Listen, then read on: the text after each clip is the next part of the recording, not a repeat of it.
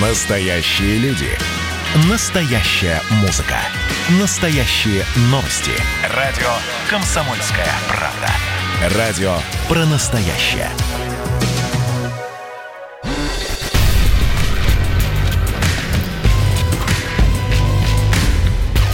Не фантастика. Не фантастика. Программа о будущем, в котором теперь возможно все.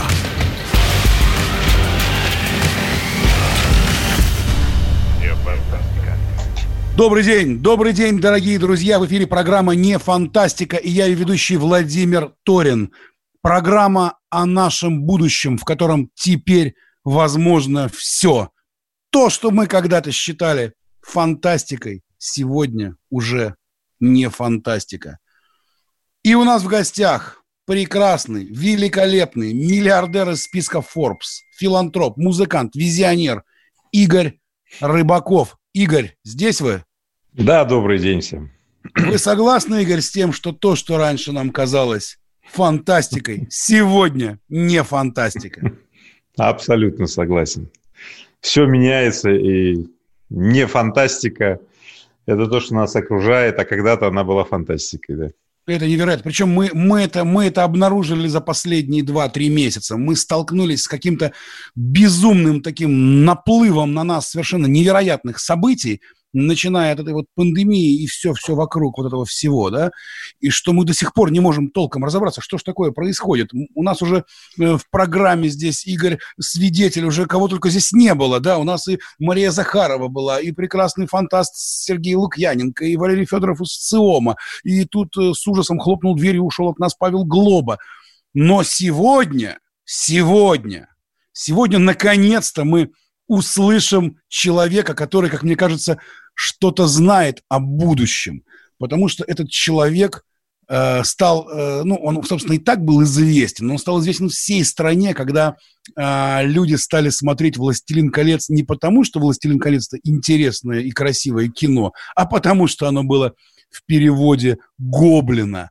И вся страна просто начала фанатеть от человека, которого зовут Дмитрий Гоблин Пучков. И насколько я понимаю, он вот сейчас у нас выходит в эфир. Дмитрий, вы с нами? Да, я тут. Здравствуйте, Дмитрий, мы рады вас слышать. Здравствуйте. Дмитрий, здравствуйте. у нас тут такая история. Страшное дело. То, что раньше казалось фантастикой, стало не фантастикой. Если бы кто-то нам три месяца назад сказал, что, вы знаете, а вот есть такая история, например, представьте, закрыли границы. Мы такие, да ладно не летают самолеты. Думаю, да не может быть. А вот смотрите, все носят маски. Ну, слушайте, ну что за фантастический роман в масках? Не, все в масках. И знаете как? Никто не ездит никому в гости. Да ладно, говорим мы. А вдруг получилось так, что это стало абсолютными реалиями. Более того, выяснилось, что можно перекраивать как угодно вот все вокруг. Как вы относитесь к тому, что происходит сегодня, Дмитрий? Что ну, как к дождику взял и дождик пошел. Что я могу с этим сделать? Ну, взять зонтик и ходить под дождиком туда, куда мне надо, если мне надо куда-то пойти.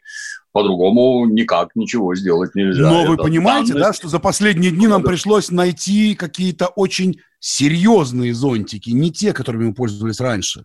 Потому что... Так что делать-то? А ну как война начнется, и что тогда? Вот. Это веселее будет.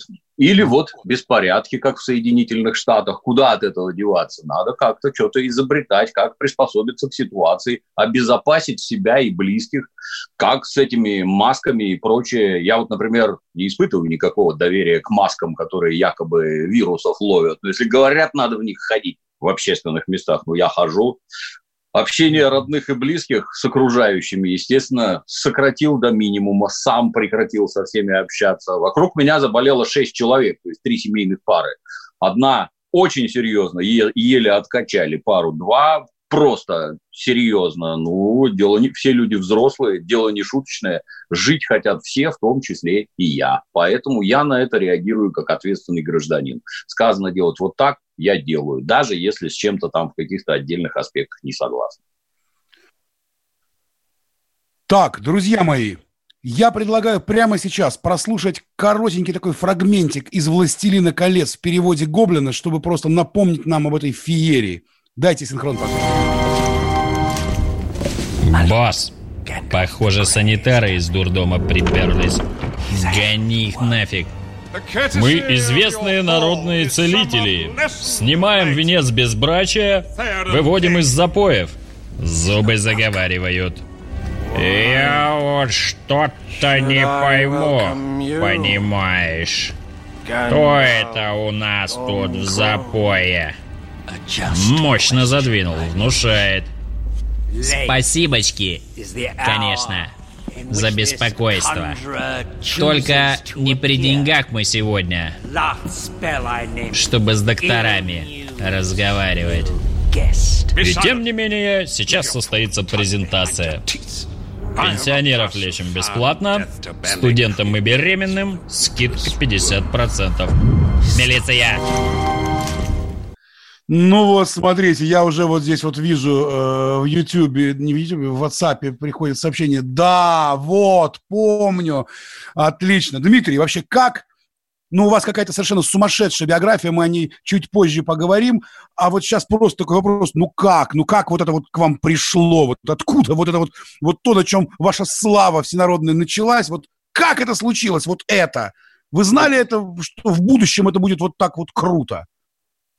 Вообще я, так сказать, так, в те времена на таком любительском уровне переводил кино. Кино переводил в основном старое, то есть все, что мы там ценим, любим, художественный фильм «Чужой» там, криминальное чтиво, нечто, всякие голые пистолеты и прочее, то есть, так сказать, фильмы золотой эпохи видео, когда у нас появились. Поскольку, поскольку тогда с переводами было совсем плохо, то переводы были отвратительные.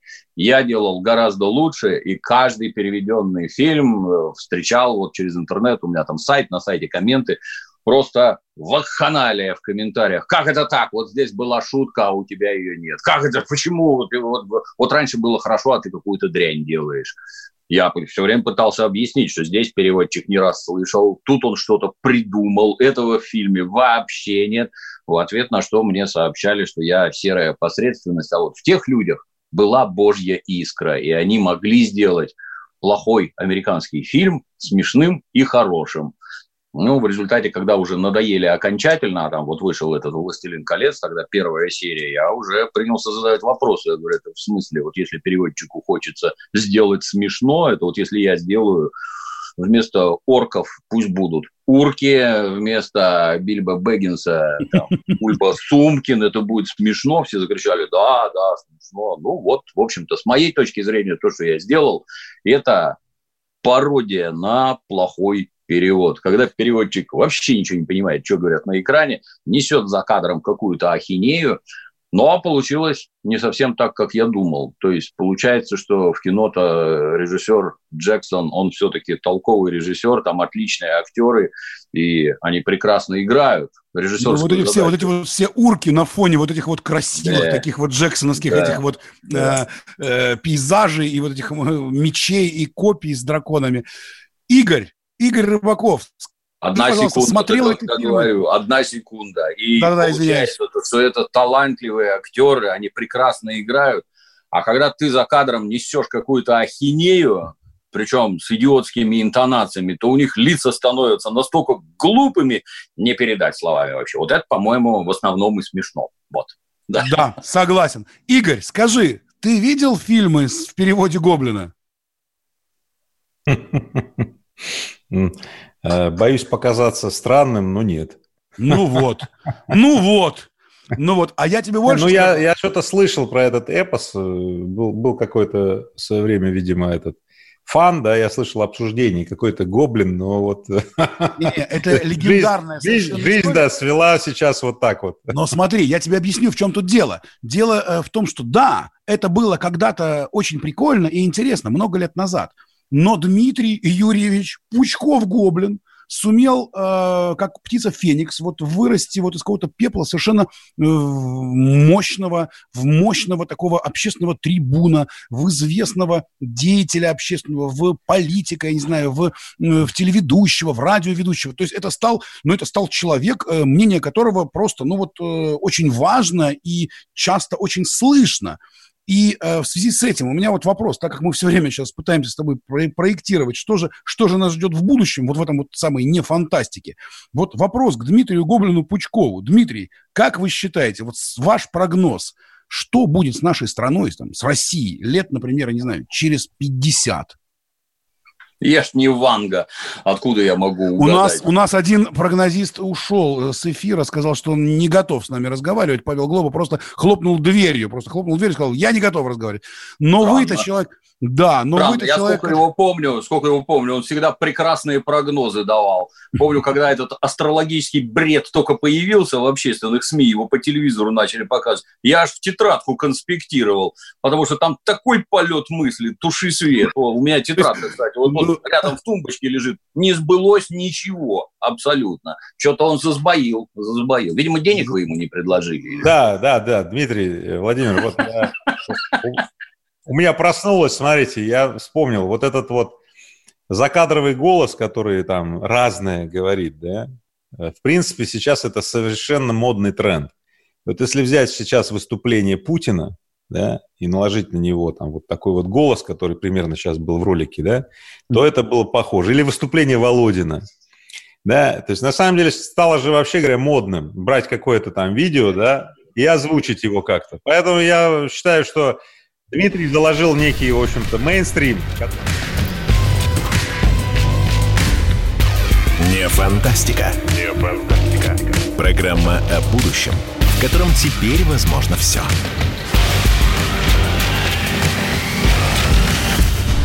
Не фантастика. Так, летописцы земли русской снова в сборе. Как было бы здорово собрать памятники Ленину в одном месте, чтобы они стояли на высоком берегу Волги под городом Симбирском, и это была бы наша терракотовая армия, как в Китае. Олег, вы пытаетесь развязать э, здесь революцию. Мы вам этого сделать не дадим. Вы мне нахамили, и вам желтая карточка. А так продолжаем беседу. Олег, вам желтая карточка. За Рома- Роман, Экран. засуньте свою желтую карточку, знаете куда. Кашин-Голованов. Отдельная тема. На радио «Комсомольская правда». По будням в 9 вечера по Москве. Как мне пишет тоже один товарищ, что за наши с Романом отношения он переживает больше, чем со своей, со своей девушкой.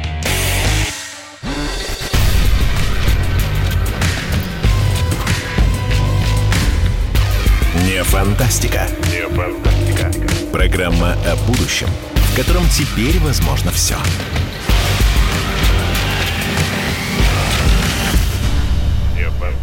Добрый день еще раз, дорогие друзья. Меня зовут Владимир Торин. Я ведущий программы «Не фантастика» на радио «Комсомольская правда». Мы разбираем наше сегодняшнее и наше будущее. И наше будущее, оно вдруг неожиданно стало не фантастикой. То, что мы когда-то считали абсолютной фантастикой, теперь не фантастика. И разговариваем мы об этом с филантропом, миллиардером, музыкантом, визионером Игорем Рыбаковым и легендарным Дмитрием Гоблиным Пучковым.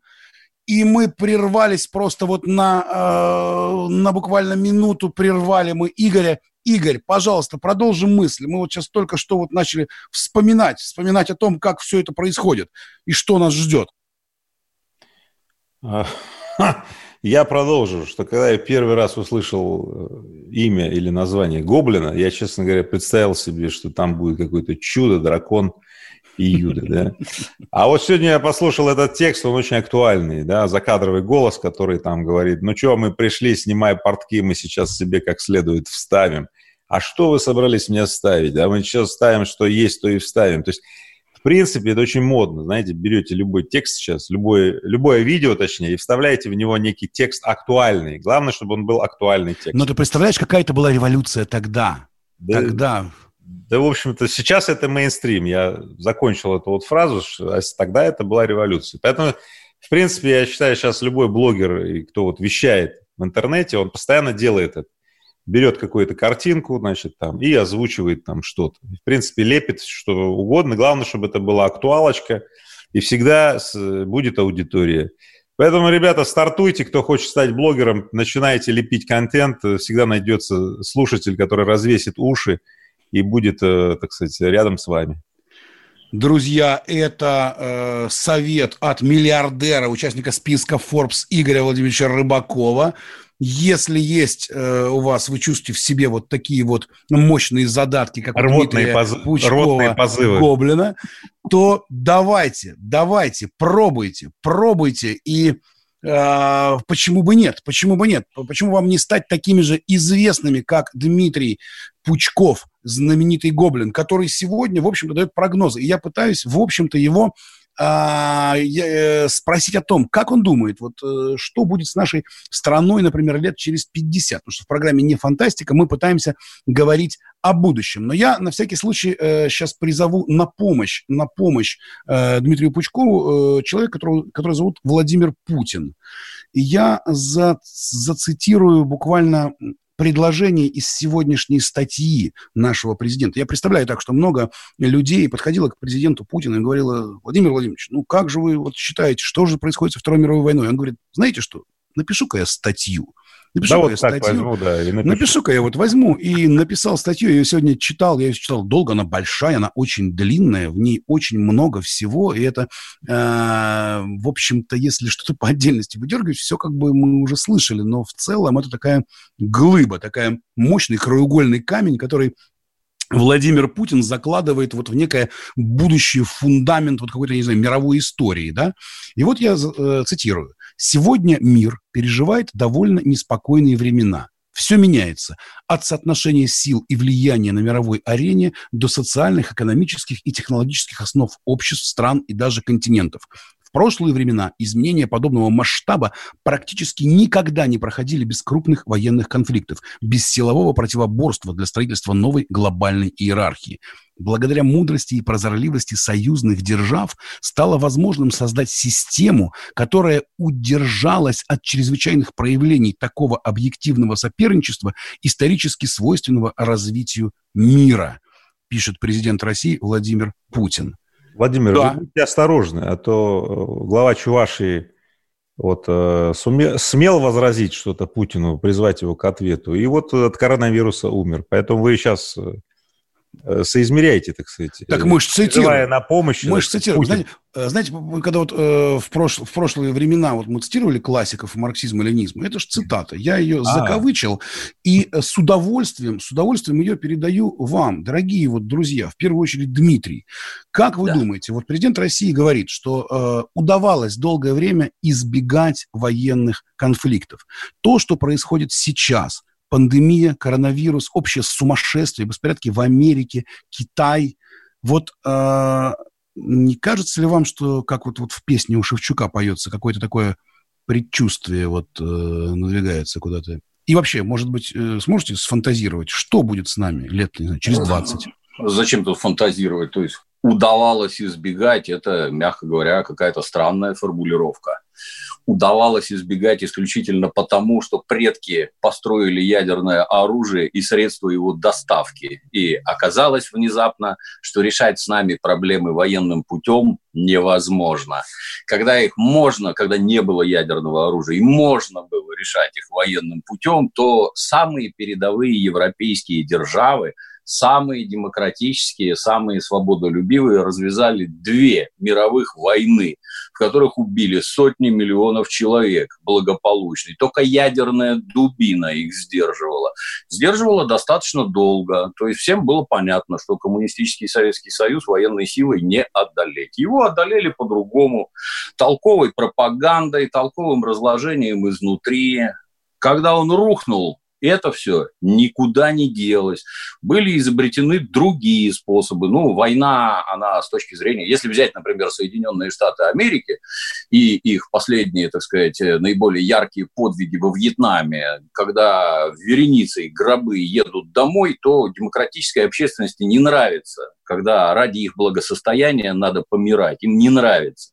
Поэтому изысканы другие способы и средства, как бы вот бескровные. Давайте вы своими руками друг друга там душить будете как-нибудь.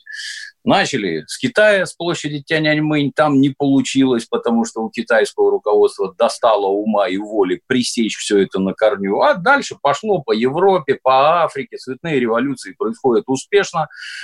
Государственность ликвидируется, все это валится, но вот то, что происходит в последнее время в США, это повергло всех в изумление. Понятно, когда такие вещи отрабатывают на нас, например, там разваливая Украину и выращивая у наших границ бешеную гиену для военного конфликта с Россией, но когда то же самое начинает происходить внутри США, вот это вызвало неподдельное изумление. Оказывается, этим занимается не совсем правительство США.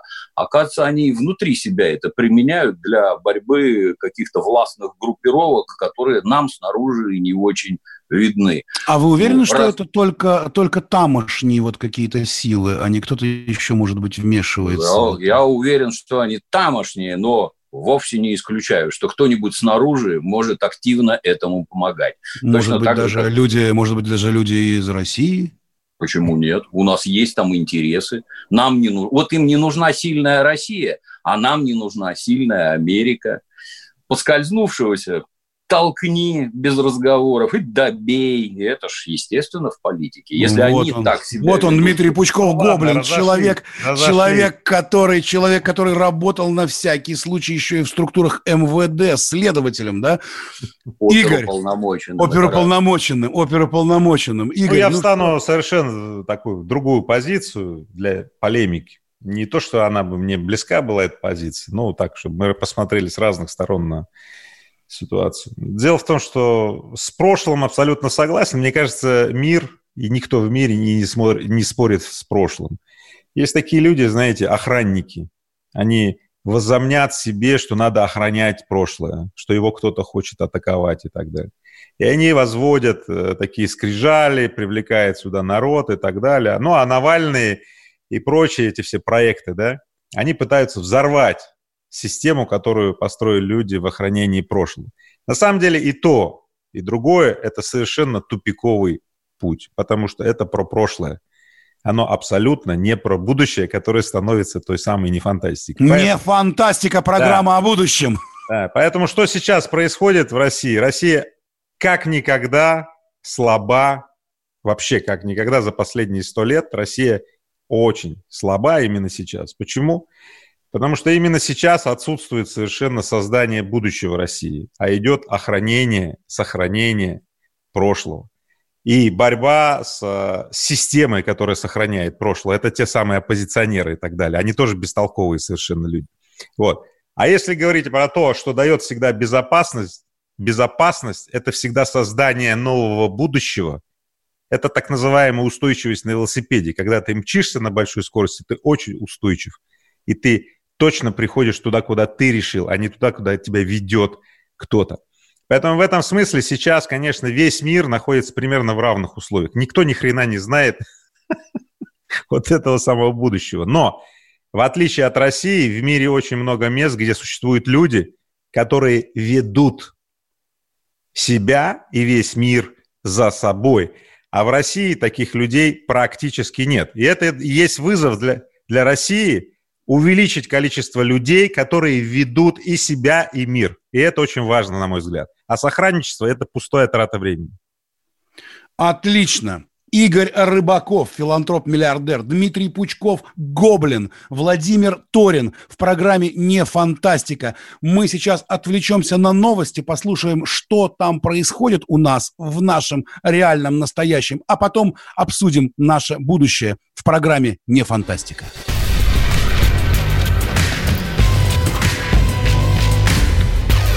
Не фантастика. Не фантастика. Программа о будущем, в котором теперь возможно все.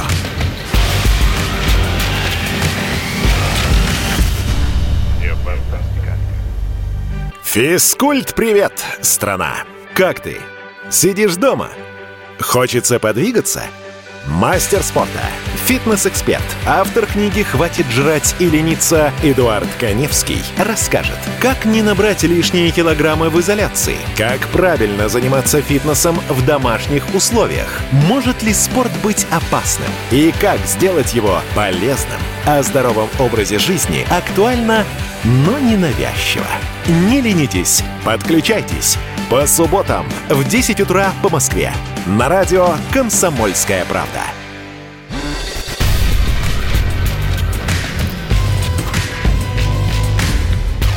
Не фантастика. Не фантастика. Программа о будущем, в котором теперь возможно все.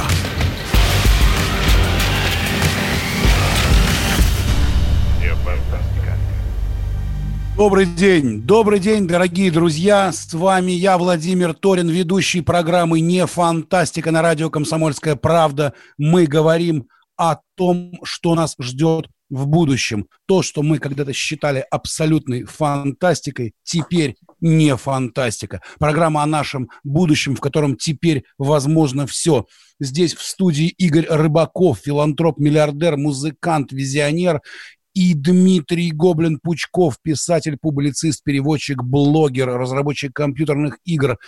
Чудо-люди со мной здесь вместе, и мы вместе пытаемся понять, что нас ждет – а тон всей этой истории задал сегодня Владимир Путин, который сегодня выступил со статьей, с огромной, огромной по размерам статьей, которая рассказывает о том, что все-таки такое было, было Второе, Вторая мировая война и какие были мы в ней. И, в общем-то, это все накануне парада, который будет Э, у нас здесь, в Москве. И вчера, собственно, вся Москва стояла в пробках из-за этого. Но, дай бог, наверное, не зря. Что будет? Дело в том, что сегодня каждый старается пересказать прошлое. Об этом нам сказал миллиардер Игорь Рыбаков. А зря мы должны говорить о будущем. Но в то же время, если мы не разберемся в прошлом, то мы, наверное, не сможем правильно понять, что нас ждет в будущем. Или это не так? Дмитрий Пучков, как вы считаете? Ну, с моей точки зрения, сама публикация вот этой заметки – это уже проявление такого сильно тревожного симптома. Почему? То есть, ну, э, если говорить о том, надо ли там заниматься прошлым, безусловно, надо. Ибо консолидированный Запад, то есть это ведущие страны Западной Европы, которые возглавляют США, ну и сбоку там примазаны всякие Австралии, они целенаправленно, целенаправленно вели антисоветскую политику, в рамках которой старательно доказывали, что Советский Союз – это преступное государство. В 90-е годы это было подхвачено внутри страны, когда у нас там съезд народных депутатов осуждал пакт Молотова-Риббентропа как абсолютно аморальный, омерзительный поступок советской власти все это звенья, так сказать, одной цепи и ведут ровно к одному. Да, к чему попытка, это все привело? Это попытка приравнять коммунистический режим к немецким нацистам. Что отсюда последует? Это, повторюсь, было прекрасно подхвачено в родной стране. Если вам хочется рассказывать всему миру, что Иосиф Сталин был преступником, то вывод из этого примитивный. Да, он, да, мы с вами согласны, весь цивилизованный мир вас поддерживает. Да, он был преступником, а значит, возглавлял преступное государство. А раз он возглавлял преступное государство, то результаты Второй мировой войны – это основа политическая, на которой стоит сейчас весь мир. Так вот, значит, результаты Второй мировой войны достигнуты преступным путем, и эти результаты надо пересмотреть, потому что вот это вот такая преступная фигня, она просто недопустима. Что из этого следует? Первое. Пересмотр территориальной цельности Российской Федерации. Вы тут понахватывали, поназахватывали земель каких-то несправедливо. Молчим там про всякую Карелию, японские острова. Кенигсберг, может быть. Все, все, подчастую, все уйдет. Это раз, потому что все это захвачено преступным путем вашими кровавыми ордами сталинских упырей. А номер два, от вас пострадало, от вашей советской власти преступной, пострадали миллионы. Вот, например, были отважные бандеровцы, которые сражались со сталинскими упырями, умирали в схронах, жизни свои отдавали. Так вот, им надо будет платить репарации. Говорите, денег у вас нет, да, зато у вас есть ресурсы. Все ваши ресурсы возьмут под внешнее управление, и деньги будут делить так, как надо людям с Запада. А вы тут в своей этой растерзанной э, России, порванной на удельные княжества, будете платить и каяться, платить и каяться. Для этого у вас есть православная церковь, вот будете ходить туда, биться лбом об пол, платить и каяться, платить и каяться. Поэтому, если уже президент пишет подобные заметки, то как-то это все, видимо, зашло в совсем печальный угол. То есть вы считаете, что уже пора, раз уже, раз уже президент начинает писать вот эти вот вещи, Советский это... Союз и Красная Армия, Нерушимый. кто бы не пытался сегодня доказать обратное, внесли главный и решающий вклад в разгром нацизма пишет оно, Владимир в общем-то, Оно, в общем-то, очевидно. Но то, а теперь уже выясняется, пишет... что многим и не очевидно, да? Теперь выясняется, что да. теперь приходится это проговаривать, да? Игорь, как вы считаете, почему, почему это происходит, что нам нужно это проговаривать? Вот эту вот фразу, которая вроде бы нам здесь всем казалась очевидна, а, например, ну, в Америке, во Франции где-нибудь нет? Смотрите, мы немножко начали с того, э, что надо ходить, заявлять, изучать историю, разобраться в прошлом, но я прям настаиваю на том, что сильные страны, сильные общества, сильные государственности, да, сильные, экономически сильно, состоятельные, здоровые такие, экспансирующие, да, слушайте, они могут как угодно трактовать. Что прошлое. угодно. Что угодно, как угодно, кого угодно. Да. А слабые, они постоянно вопят и говорят, как, вы что-то ничего не поняли, вы почему все переписали историю? Слабые. Поэтому у меня тоже очень большая тревога, да даже не тревога. На самом деле я так скажу. Пиарщики Кремля проиграли мировой пиар. Просто проиграли. И сейчас это последние дрова в эту топку, понимаете? Когда уже следующий вопль самого высокого уровня – это своеобразная капитуляция. Ну, то есть они после... бьют, они вытаскивают пушку самого да. большого после этого, размера. после этого заявления, смотрите, Запад, в принципе, говорит, ага, оправдываются, значит, точно вина есть. Поэтому здесь я абсолютно, так сказать, с Дмитрием, ну, просто развиваю эту тему. Поэтому, ну, на самом деле я не против такого подхода, но этот подход действительно, он уже даже не просто тревожный, это фиксация. Поэтому я бы так сказал, невзирая на то, что у нас очень слабые позиции в геополитике, но есть ходы, которые мы можем делать.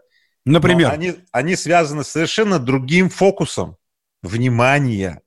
Не к охране трактовок в мире. Да нету трактовок, что русские выиграли войну. Нету в мире. Такая трактовка, я вас уверяю, есть только в одной стране. И то до тех пор, пока официальная, ну, скажем так, власть настаивает, что она здесь главный такой пропагандист. Смотрите, это не важно. Смотрите, каждый хочет выиграть. Да? Но ты выигрываешь. Но, но можешь ли ты выиграть, если ты выбираешь из второстепенных вещей а не из возможного, возможного, возможного. Второстепенные вещи – это судачество про прошлое. Кто кому что сказал, кто обиделся, кто правильно обиделся, правильно. Смотрите, будущее и вот та самая не фантастика, не фантастика, да, состоит из строительства сильной государственности, сильной экономики, сильной бизнес-машины, сильной общности, экспансирующей на весь мир, создающей продукты, снабжающие этими продуктами, проектами, инновациями, изобретениями, извините меня, не только себя, а весь мир. И вот это фокус внимания, смотрите. А вот тут у России, внимание, полный расфокус, потому что нужды так называемого социального государства, где в приоритете социальное, внимание, стабильность, а значит сохранность сохранности, да, полностью противоречит возможной возможности, абсолютно. Это идеологический уровень, поэтому, в принципе, я гарантирую, что у нас будет в будущем устойчивый, хороший, нормальный такой деловой, боковой тренд, как я его называю. Мы не умрем, мы не свалимся вниз, но мы будем дрейфовать, в то время, когда другие будут набирать вес, силу и так далее. Ну и, в принципе, вы понимаете, что дальше мы опустимся еще чуть-чуть ниже. И вместо 2% валового национального продукта мирового у нас будет 1%, а потом полпроцента. А дальше вопросов нет. Нам даже содержать свою армию будет, извините, не на что. И меня это очень беспокоит. Друзья, программа «Не фантастика» — это был крик души миллиардера-визионера, милантропа и, господи... Милантропа, да? Милантропа, что же я говорю? Игоря Рыбакова. Игорь, это был крик души, это было прекрасно. Мы чувствуем, что человек переживает за страну, и это здорово. Дмитрий Пучков-Гоблин, а вы переживаете за страну? Ну, я ж в ней живу. Как и все мы, конечно, переживаю. А как? А что? Вот смотрите, вот э, я вот почитал э, биографию вашу и вдруг понял, елки-палки, так мы же с вами в одно и то же время босоногими э, мальчуганами бегали по городу Вюнсдорф в группе советских войск Германии. Я учился тогда в школе номер один группы советских войск Германии, а вы в школе номер 89. Я да. был в первом городке, а вы в каком городке были? Я был в первом городке, так называемом. Это вот там, где штаб стоял, штаб армии да. Гудериана.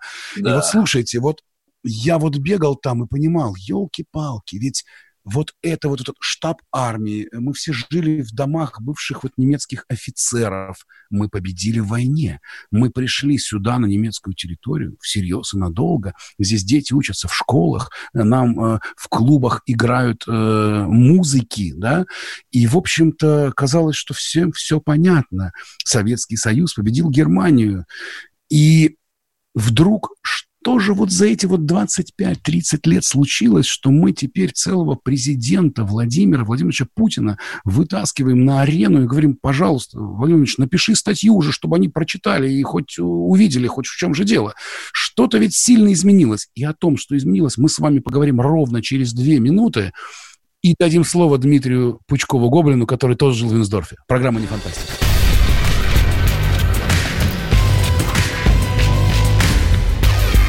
Фантастика. Фантастика. Программа о будущем, в котором теперь возможно все.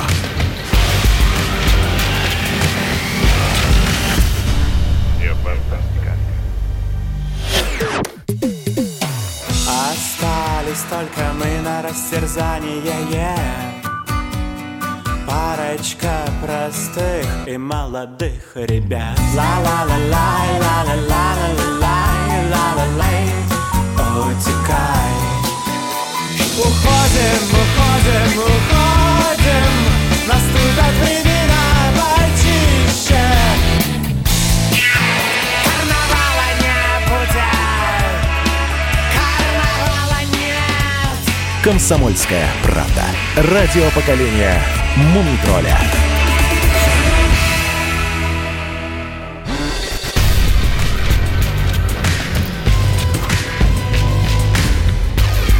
Фантастика. Не фантастика. Программа о будущем, в котором теперь возможно все.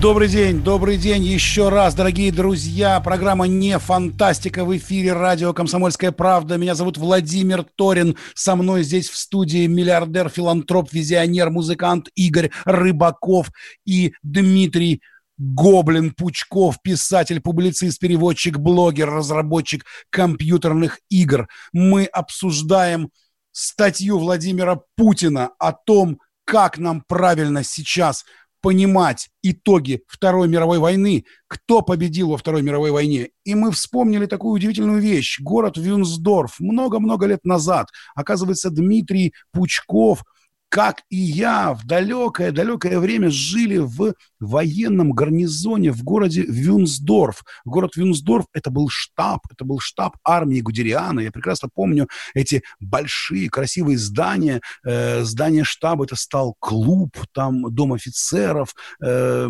школа находилась. Вот школа Дмитрия Пучкова, я так понимаю, была там, где был штаб танковых войск.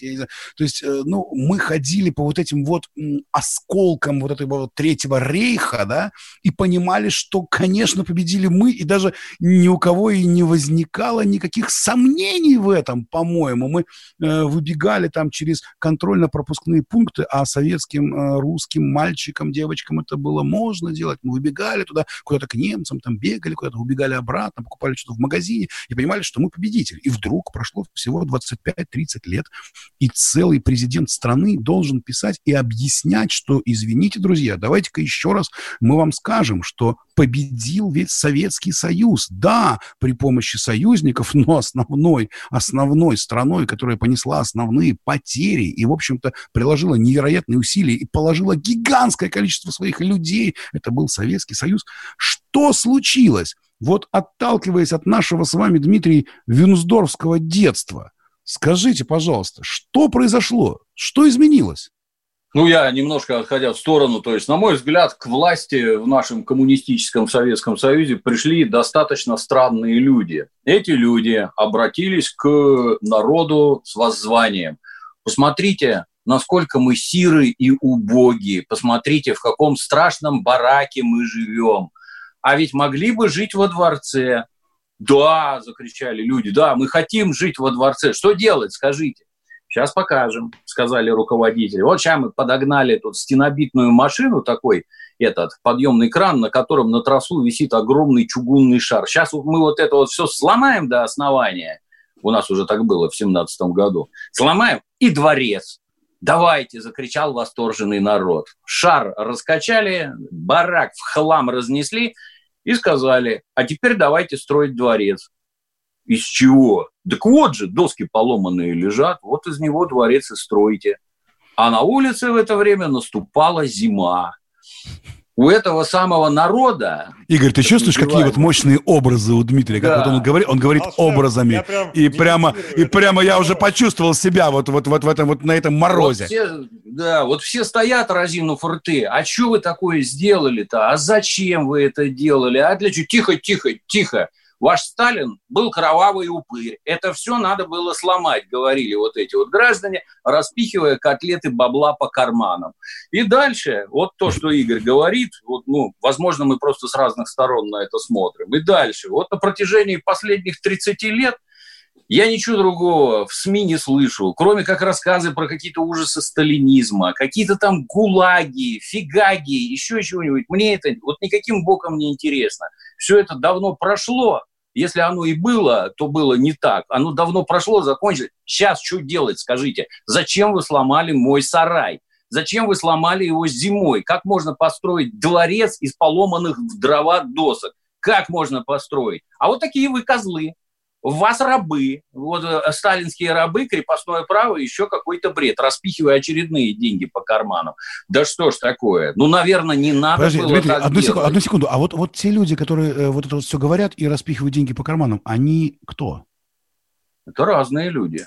Это Одни ведь, распихивают это, деньги это по карманам, наши... а другие, а другие за их деньги рассказывают, как вот это вот, вот так вот. Но получилось. это же наши же люди, это же не какие-то вот э, при, прилетевшие. Ну, кого считать нашими людьми? Генерал Власов тоже наш человек, Москву оборонял достаточно успешно, а потом как-то вот с ним такая катавасия вышла. Вот так был, коммунист, между прочим, был, да, и вот такая катавасия. Лучший, лучший из командующих армий, Жуков отмечал, лучший из командующих армией. Может быть, я не читал, не знаю, но то, что он был толковый генерал, и его, так сказать, таланты использовались, да, безусловно. И вот тут, так. и тут, и тут бац, предательство. Что да, происходит? Вот оказался есть... такой сволочью. Ну так что, чем, чем заниматься-то надо было? Ну да, хорошо, пацаны, да, у нас барак, мы живем в бараке давайте как-то начнем его, перед... не ломать его перед зимой, а как-то вот что-то там благоустраивать, делать. Может, рядом другой барак построим, может, это частями разбирать, разбирать аккуратно, отвертками, гвоздодерами и прочее, возводить что-то новое, там, каменное, хорошее, я не знаю,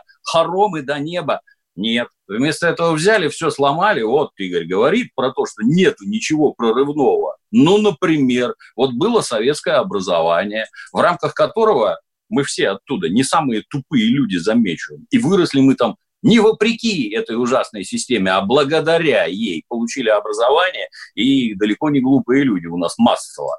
И, а давайте ее сломаем, эту систему образования. Зачем? У вас есть что-то лучше? Нет, это вот совковое, мы ее сломаем. Зачем? А затем, чтобы кругом были одни бараны.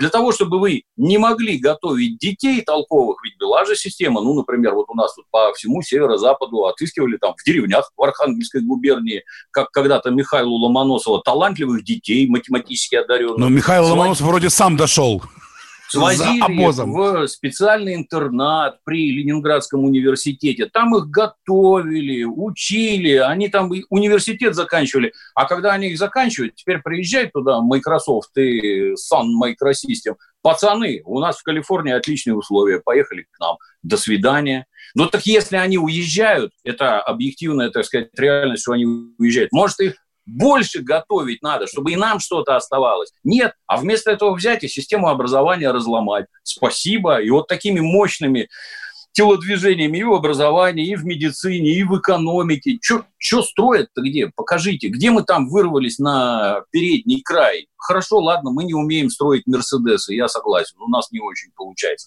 Говорят, танки хорошо умеем строить. Нашими танками уже покрыта вся планета? Вроде нет. Ракеты хорошо строили. Так и в ракетах уже какой-то Илон Маск уже там орудует. У нас там, понимаешь, долю рынка отгрызать. Предлагаю прерваться ненадолго совсем, Дмитрий. Очень сейчас пошел вот правильный разговор. Программа «Не фантастика». Дмитрий Пучков, известный как Гоблин, Игорь Рыбаков, Владимир Торин в программе «Не фантастика». Мы пытаемся предположить, что нас ждет в будущем и где мы находимся сегодня. Встречаемся с вами через две минуты, и мы выясним – тем. Не фантастика. Не фантастика. Программа о будущем, в котором теперь возможно все.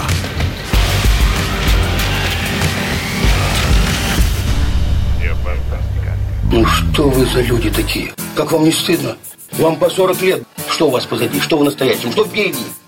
Опомнитесь, пока не поздно. Вот вам мой совет. Ведущие нового утреннего шоу на радио «Комсомольская правда» уже совсем взрослые люди, но ведут себя порой. Особенно, когда собираются все вместе. Они обсуждают, советуют и хулиганят в прямом эфире. С понедельника по пятницу. Начинайте день вместе с программой «Взрослые люди». Ведущие Тутта Ларсон, Валентин Алфимов – Стартуем в 8 утра по московскому времени.